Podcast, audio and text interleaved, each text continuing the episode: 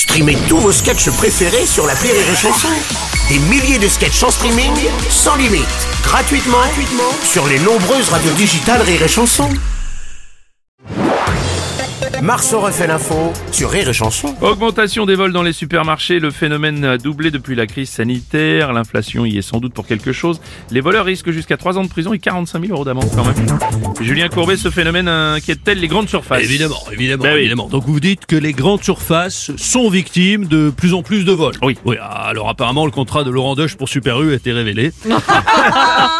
Ou alors peut-être celui de Fred Testo pour Intermarché. Je ne sais pas.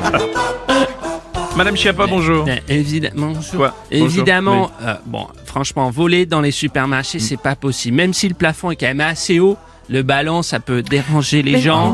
Non, Et alors puis, madame, non, madame Chiappa, non, on parle pas de voler, on parle de vol, de vol dans les supermarchés. Ils ont doublé. le- Ah, les les vols. vols Oui, les Non, vols. mais je rigolais, j'avais compris. Ah, des les vols, c'est vraiment doublé dans les supermarchés. Oui. J'ai vu le Paris-New York à 1000 euros alors que c'était 500. Ah, je suis pas bête, attendez, Ouais. j'avais compris.